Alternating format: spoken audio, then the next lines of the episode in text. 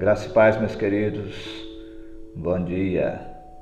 Hoje estaremos falando sobre o texto de Deuteronômio 4, de 15 a 31. E eu quero ler apenas o 29 e o 30. E o texto diz assim: E lá procurarão o Senhor, o seu Deus, e o acharão se o procurarem de todo o seu coração e de toda a sua alma.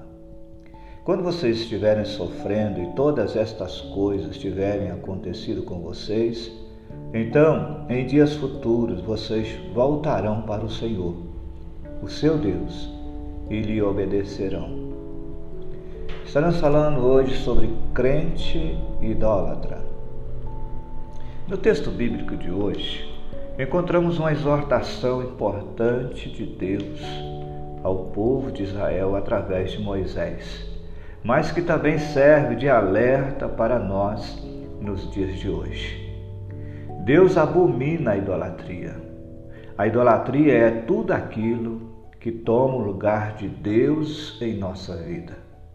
Quando minha busca é direcionada para qualquer coisa ou alguém que não seja o Senhor, estou sendo idólatra. Não é difícil encontrarmos e observar, porém, que isso tenha acontecido com frequência. Não são poucas as vezes que líderes, pastores, membros de igreja, de ministério, têm usado desculpas para não servir ao Senhor através de uma convocação. E as suas falas têm sido assim: não tenho tempo. Estou fazendo faculdade e isso consome meu tempo. Para mim, não dá por causa do meu trabalho. Ah, domingo é o único dia que eu tenho para descansar. Não posso porque tenho que cuidar da minha família. E por aí vai. Algo que também tem se tornado um Deus na vida de muitas pessoas é o smartphone, as suas redes sociais. Quanto de nós não conseguimos cultuar um culto inteiro porque o WhatsApp e o Facebook da vida têm chamado mais a sua atenção? Sabe de uma coisa? Deus é tão, mas tão misericordioso que te ama de uma maneira tão, mas tão intensa e especial e que é capaz de ainda te dar uma chance.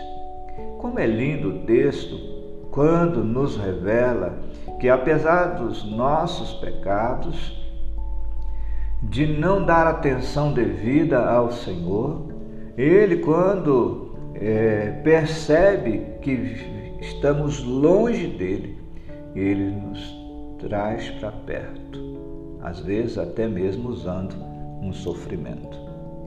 Diz que se buscarmos novamente de todo o nosso coração, com sinceridade, ele se deixa encontrar. A sua ação de amor e perdão é maravilhoso e através disso encontramos a sua graça. O que tem tomado o lugar de Deus na sua vida? Abra mão disso por amor ao Senhor e busque-o de todo o coração e restaure o seu relacionamento com Ele. Deus abençoe a tua vida, Deus abençoe a tua casa, Deus abençoe a tua família. Que quem fala, Pastor Fagundes da Primeira Igreja Batista em Tucumã.